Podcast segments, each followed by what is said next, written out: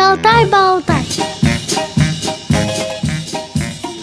Здравствуйте, уважаемые радиослушатели! С вами ведущая Центыма Бойко и звукорежиссер Олесь Синяк. В гостях у нас в студии Анна Пайкова, психолог, специалист по ранней помощи Центра лечебной педагогики «Особое детство», город Москва. Здравствуйте, Анна. Здравствуйте, Цендема и уважаемые радиослушатели. Анна, я знаю, что у вас большой опыт работы э, не только в целом с разными категориями, но и детьми с нарушением зрения. Конечно, так как у нас радиовоз, мы бы хотели больше услышать про работу э, с нашей категорией, но знаю, что вообще Центр э, лечебной педагогики известен своими особыми методами, подходами к реабилитации, воспитанию детей, особых детей. Можете рассказать об этом? Да, давайте попробуем. Но давайте сначала пару слов про центр. Да? Э, я скажу, что наш центр как раз в этом году праздновал 30-летие своего создания, рождения. И был он создан когда-то, с одной стороны, сотрудниками шестой психиатрической больницы, с другой стороны, группой родителей детей, которые проходили там лечение, реабилитацию, не знаю, как сказать правильнее. А с третьей стороны у центра сразу была довольно большая группа поддержки в виде людей, которые хотели изменений к лучшему, в частности, системы помощи детям с особенностями развития, и которые были не совсем согласны с таким очень медицинским подходом, э, не настроенным на ну, равноправие, что ли, и на социализацию детей с особенностями, а скорее, да, настроенным на то, чтобы полечить, подержать подольше в учреждении, выполнить, не знаю, какие-то планы. Та группа, которая, ну вот, собственно, начала центр, людей сразу как-то хотела такой лучшей человеческой жизни, ну, с детьми, не зависим от того, какой у них диагноз, да, для того, чтобы они получали помощь, но не были исключены да, из общества и такой обычной жизни, которая есть и у других детей ну и, и, соответственно, и семей тоже. А я правильно поняла, что инициаторами все-таки были родители таких детей особых? Родители вместе с сотрудниками, ну то есть это была, собственно, конечно, Жанна Львовна Битова. Э, наша организация растет, множится ее какие-то подразделения,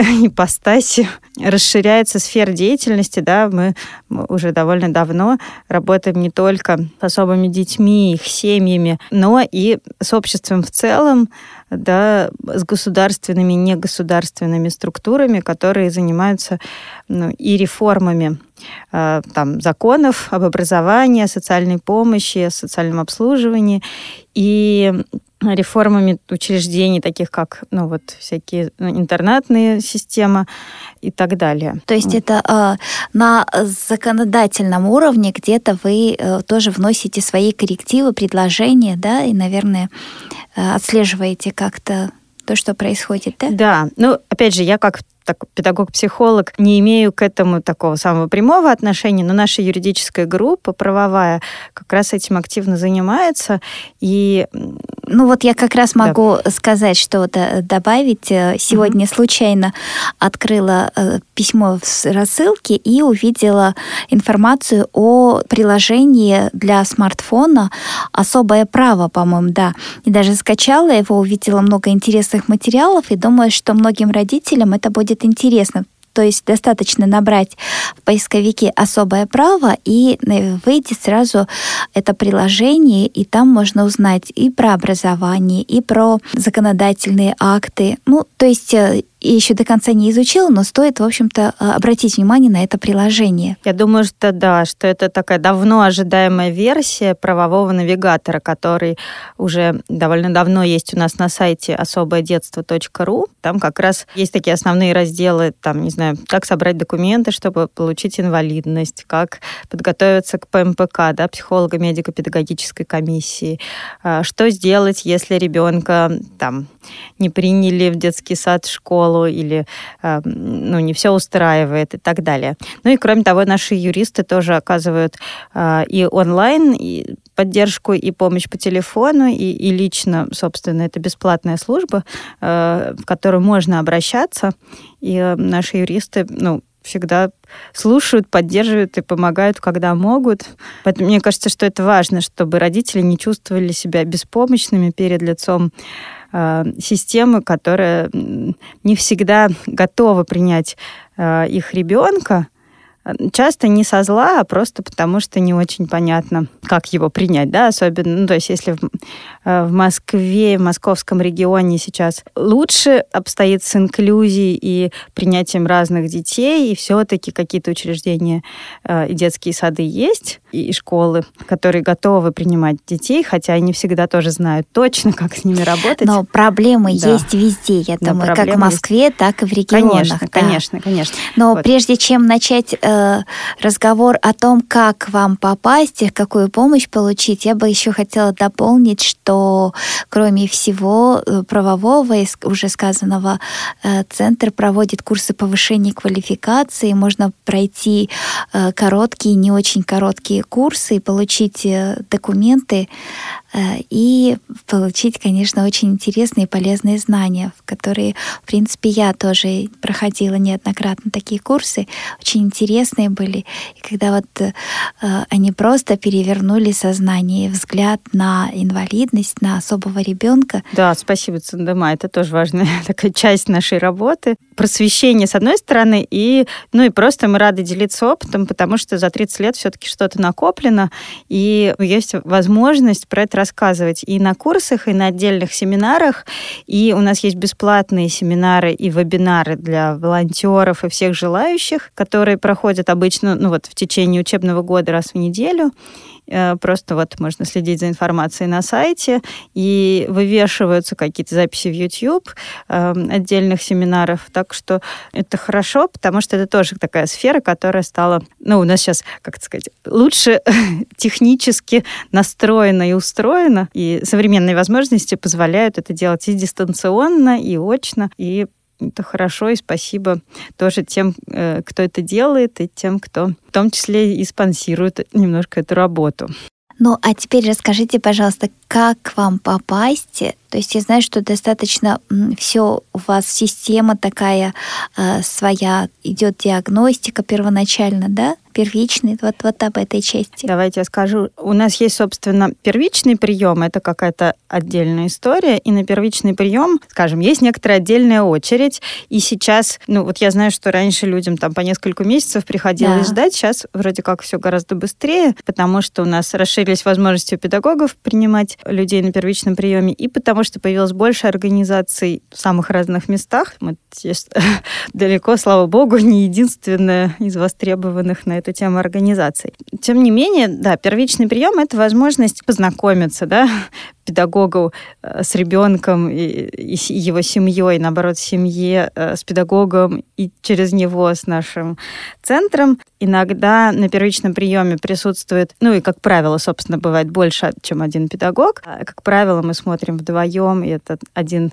психолог или педагог, который играет с ребенком, и другой, который беседует с родителями и семьей. Иногда в первичных приемах принимает участие невролог, если э, об этом есть запрос, изначально указанный в анкете. Да. Теперь, чтобы попасть на первичный прием, нужно заполнить анкету, в которой э, ну, семья уже сразу может сформулировать и запрос, и рассказать об основных особенностях ребенка. И это позволяет и нашей команде, которая организует первичный прием, понять, какие именно специалисты нужны. Будет ли это психолог, э, дефектолог, логопед, тифлопедагог или невролог, да? или специалист по движению, да, если у ребенка есть двигательные проблемы. И первичный прием — это такая консультация, на которой вот есть задача знакомства, про которую мы уже сказали, и получение, передача, обсуждение рекомендаций, да, что можно сделать, э, даже если вдруг нет возможности прямо там, сегодня-завтра начать занятия в нашем центре или в каком-то другом месте. Первичный прием в нашем центре бесплатный. Туда приезжают как люди из других регионов, так и москвичи. Часто бывает, что, например, ребенок приехал в Москву, потому что проходит лечения в больнице, но если состояние позволяет, иногда его из больницы отпускают, и он тоже приезжает к нам на первичный прием. Ну и, конечно, это и для семьи возможность как-то подумать и прикинуть, насколько наш подход семье подходит, насколько, э, да, потому что сейчас очень много разных подходов и технологий работы с особыми детьми. Мы, конечно же, не утверждаем, что наш единственно правильный и что надо только так, и не каждой семье, опять же, подходит то, что мы предлагаем. Поэтому это довольно гибкая вещь. Тем не менее, мы оставляем свободу за семьей да, принимать решения, э, говорим честно и сразу примерно, что мы можем предложить. И дальше семья какое-то время думает и может нам перезвонить и сказать, что хотели бы приезжать к нам на занятия, но занятия уже платные. Или наоборот найти помощь ближе к дому или в другом подходе и так далее. А, конечно, возникает сразу вопрос о стоимости таких занятий и как вот люди решают эту проблему. Значит, эм, Давайте я лучше отошлю к нашему сайту, потому что э, цены периодически меняются, да, и это зависит и от ситуации в стране, и от ситуации в нашем центре, который является, собственно, общественной организацией, живущей, в том числе на там какие-то грантовые средства. В прошлом году, допустим, занятие примерно стоило 1800, консультация 2200 э, за час, но э, при этом у нас есть такая широкая спонсорская поддержка, и те люди, которые не могут платить полностью за курс занятий, могут и попросить о помощи, э, да, о дотации, и вот, написав заявление, собственно, в контрактном отделе об этом, и частично тогда э, сумма, которая нужна на занятие, будет компенсирована да, со стороны вот таких спонсорских средств. Ну да, это очень интересно. Мы к разговору вернемся после небольшой паузы. Радио ВОЗ.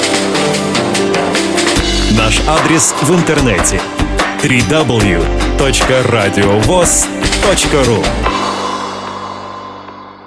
Напоминаю, что сегодня у нас в гостях в студии Анна Пайкова, психолог, специалист по ранней помощи, Центр лечебной педагогики «Особое детство», город Москва. Ну, а теперь назовите, пожалуйста, какие именно э, услуги, или как это правильно назвать, э, что могут получить наши дети в вашем центре? Это хороший вопрос. Действительно, да, хороший вопрос, как это назвать. Назвать ли это услугами? Ну, наверное, это все равно самое правильное э, слово, хотя, ну, для нас... Какую это... помощь, наверное, да, правильнее это скорее сказать. Про, про помощь ну, в целом, потому что мы стараемся мыслить не в деньго-часах, а все-таки какими-то категориями целостного подхода э, вот, э, и к ребенку, и к его семье, как сделать так, чтобы наша помощь не разрушила те отношения, например, которые есть уже в семье, э, не нарушила так как-то глубоко того порядка, который в семье уже складывается, чтобы мы услышали и были готовы принять те находки, которые сделали родители, например, или сам ребенок в общении со своей семьей. Да? То есть ну, для нас важно выяснить как-то, какая ситуация в целом, каким образом да, и в какую семью пришел этот ребенок, и с чем, к чему семья была готова, и с чем она сейчас работает на информационном уровне, да, я так говорю сложно, но а, обычно, когда ребенку ставят диагноз, проходит довольно много времени, и каждая семья идет совершенно своим путем. Каждому человеку нужно свое время на то, чтобы осознать, разобраться, принять да, этот факт.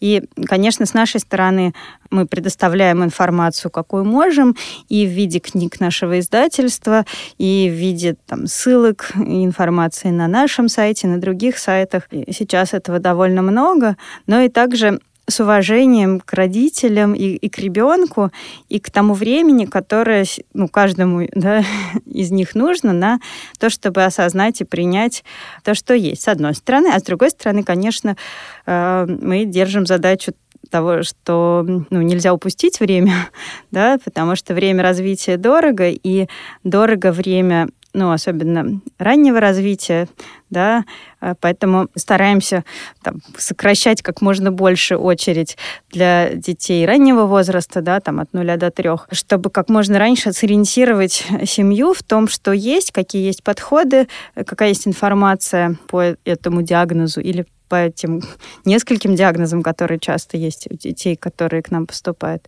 и так далее. И сказать, какие есть варианты, да, дальше уже семья сама подумает, как с этим быть, да, и где им лучше получать помощь, и, может быть, какие-то, да, из услуг они будут получать у нас, а какие-то где-то еще. И вот теперь вернемся к услугам, да, собственно, кто у нас есть из сотрудников. Значит, у нас есть э, логопеды и дефектологи, которые работают, с одной стороны, с задачами развития речи. Если речь уже появилась или понимание речи уже у ребенка четко обнаружено, и ребенок готов к такому структурированному обучению и решению познавательных задач в условиях да, занятия в кабинете, за столом и так далее. Но у нас есть и э, педагоги, дефектологи, логопеды, которые работают в подходе игровая педагогика, которые совсем не обязательно будут сажать ребенка за стол, а сначала будут играть с ним на полу э, в те игры, которые ему интересны, для того, чтобы, отталкиваясь от интересов ребенка, прийти к решению познавательных задач. И, конечно, все-таки чаще первые люди, которые работают с семьей, с ребенком, особенно раннего и дошкольного возраста, это психологи или игровые педагоги. И, соответственно, это специалисты по игре, по игровой педагогике. Это такой подход направления, в том числе, которое э, разрабатывается да, вот и в нашем центре. И есть да, книжка, которую я сегодня не принесла, но тоже очень люблю на нее ссылаться, э, наших ну, таких старших психологов и педагогов э, Имы Юрьевны Захаровой и Елены Вячеславовны Моржиной. Да, вот книжка называется «Игровая педагогика», как раз которая рассказывает про эмоциональное развитие. И вот это очень важно, что именно опираясь на э, последовательности такого здорового эмоционального развития, мы выстраиваем контакт э, с любым ребенком. Опять же, будь то ребенок э, с особенностями да, и нарушениями там, аутистического спектра, или ребенок с тяжелыми множественными нарушениями, или ребенок с нарушениями опорно-двигательного аппарата. Все равно, когда мы общаемся и говорим о развитии э, ребенка, мы опираемся на развитие его личности и считаем, что для как раз ну, какого-то ну, максимальной реализации, что ли, да, человека в обществе, как раз нам важно помнить о развитии личности, о том, что каждый ребенок — это личность, ну и мы должны к ней обращаться и видеть, да, на каком уровне ребенок находится, и вместе с родителем отсюда как бы плясать, танцевать вместе. Мне кажется, важно сказать, что у нас есть и специалисты по движению, по двигательному развитию, и это не совсем инструктора ЛФК, э, но часто люди, которые, с одной стороны, э, учились физической терапии и эрготерапии на международных курсах, но, опять же, тут такая трудность, что в нашей стране, собственно, эта специальность с дипломом, в общем, что это вообще новая специальность, пришлые да, э, из западных стран, но официально э, сертифицированы в этой сфере могут быть только врачи, причем ну, прошедшие там, дополнительные обучения, сертификации и так далее. И не всегда российского образования в принципе хватает для этого. Да, тем не менее, какие-то базовые знания по физической терапии и эрготерапии э, довольно многие педагоги из нашего центра получили. А с другой стороны, у нас есть такой знаменитый довольно-таки специалист по движению Леонид Михайлович Зельдин, который работает ну, уже давно в нашем центре. А, он кинезиотерапевт. А, с одной стороны, с другой стороны, вот он и его коллеги сейчас основали такую школу двигательного развития. И тоже на нашем сайте, те, кто интересуется этой темой, собственно, есть и сообщество в Фейсбуке, где многие вопросы, да, связанные с движением, например, у детей с детским церебральным параличом или с другими особенностями двигательного развития разбираются. А также есть и семинары, которые проходят в нашем центре раз в две недели, про которые тоже можно посмотреть на сайте и узнать. И опять же, это такая расширенная школа как для специалистов, так и для родителей, для всех интересующихся. Это может быть интересно. Ну и, соответственно, ученики Леонида Михайловича также работают в нашем центре и, ну, как раз работают с детьми, но, опять же, э, часто это выглядит как такая игра, в которой взрослый, конечно же, следит за тем, чтобы ребенку было удобно, да, иногда использует специальное оборудование, там, э,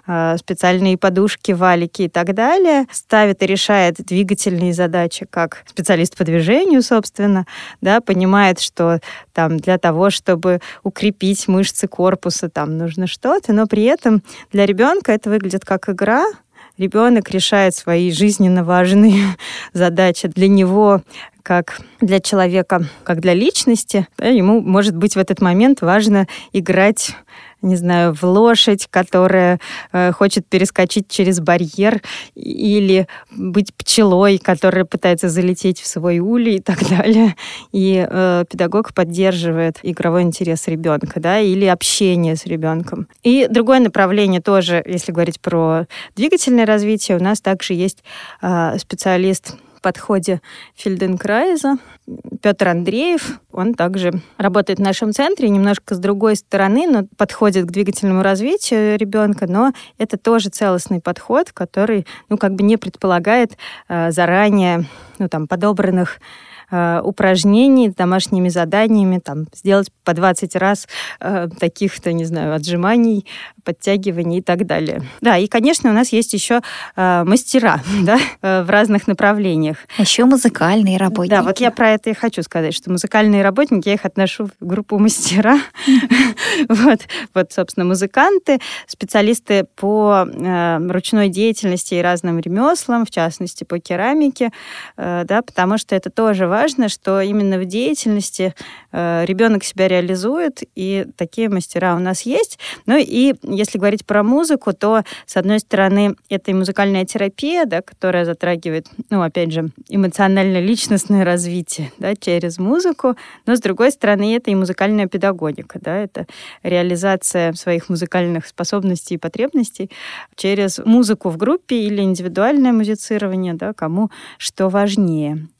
И Кого еще мы забыли? Ну, доктора. У нас есть невролог, у нас есть психиатр в штате и э, педиатры э, дружественные, которые тоже иногда к нам приходят и консультируют. И еще я хотела сказать про формы работы. Но для нас очень важно в какой-то момент по возможности объединять детей в группы. Это очень важно для социализации. И оказалось э, вот в ходе нашей работы, что даже уже очень маленьких детей бывает полезно и э, интересно объединить в группы. Даже дети в 6 месяцев, 6-7 месяцев уже интересуются друг с другом, копируют какие-то вещи, которые делает другой ребенок, и это оказывается очень важным, да, учатся общаться, э, и это важно и для самих детей, и для их родителей, потому что родителям тоже важно чувствовать себя не в изоляции, а видеть своего ребенка да, его развитие в контексте развития других детей. Но обычно, конечно, дети с особенностями развития попадают к нам в более позднем возрасте. Да, у нас есть группы э, для совсем маленьких детей, которые называются родители и дети первый год родители дети, второй год родители дети, третий год. И это обычно группы для всех детей, там, детей, у которых нет диагнозов, и для детей, у которых обнаружены какие-то небольшие особенности. Иногда им тоже хорошо подходят такие группы. Других же детей мы стараемся объединять на основании нескольких критериев, что ли, в группу. Да? Ну, важно, чтобы ребенок был готов в группе, и чтобы ему было э, хорошо. Иногда ему для этого нужен близкий взрослый, там, мама или няня, или педагог, с которым он до этого играл индивидуально, и у них установились хорошие отношения. Мы объединяем детей по задачам развития. Да, иногда эти задачи можно так плюс-минус напрямую привязать к возрасту. Иногда дети с особенностями развития там, более позднем возрасте решают задачи эмоционального развития, чем дети, так сказать, нормотипичные.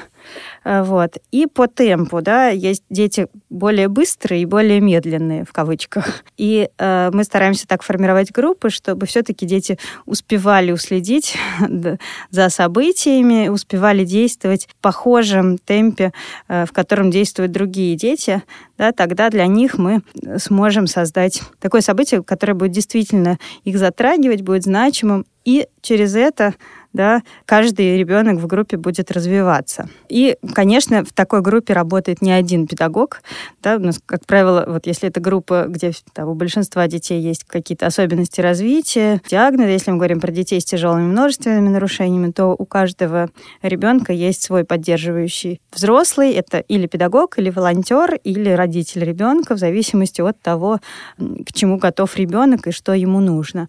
И по мере освоения ситуации группа групповой, ребенку может оказаться нужно меньше помощи, он может быть и меньше взрослых на группе, но для нас это тоже очень важная форма работы, да, и, и могут сочетаться индивидуальные э, формы работы, да, там с дефектологом или со специалистом по движению, и м, группа, в которой происходят эмоционально значимые события, очень важные для социализации детей, да, для того, чтобы они осваивали ситуацию жизни в обществе, и в обществе сверстников, и в большом большом сообществе, да, где есть и дети, и взрослые, и там иногда дети разного возраста. Подводя итог всему сказанному уже о центре в целом, я хочу сказать, что это действительно нестандартный подход к детям, и такие специальности-то какие-то нетипичные, да, то есть, э, конечно, можно советовать приходить с детьми в центр, э, заниматься, но и кроме того, что вот накоплен такой опыт, еще у центра есть свое издательство, издательство, в котором выпускаются все пособия, то есть все свои разработки, наработки публикуют, и, э, в общем, все книги эти можно увидеть перечень на сайте и также потом